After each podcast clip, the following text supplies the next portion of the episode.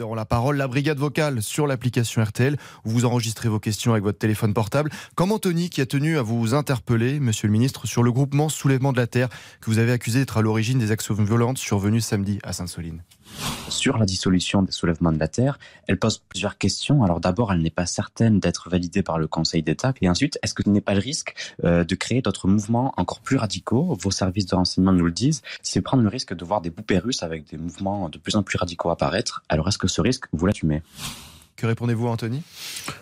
Moi, je dis à Anthony qu'il a raison d'ailleurs, qu'il y a un état de droit. Donc là, qu'est-ce qui se passe? On, engage une dissolution. Euh, donc c'est une, étape très importante qui est très formelle parce qu'elle est en Conseil des ministres. Hein. C'est pas quelque chose que le ministre décide tout seul. Il faut que le Conseil des ministres l'autorise. Après un contradictoire.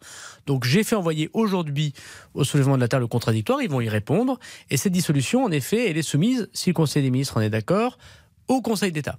Jusqu'à présent, le Conseil d'État, sauf une fois, n'a pas suivi les dissolutions que je lui proposais d'ultra-droite, islamiste ou d'ultra-gauche.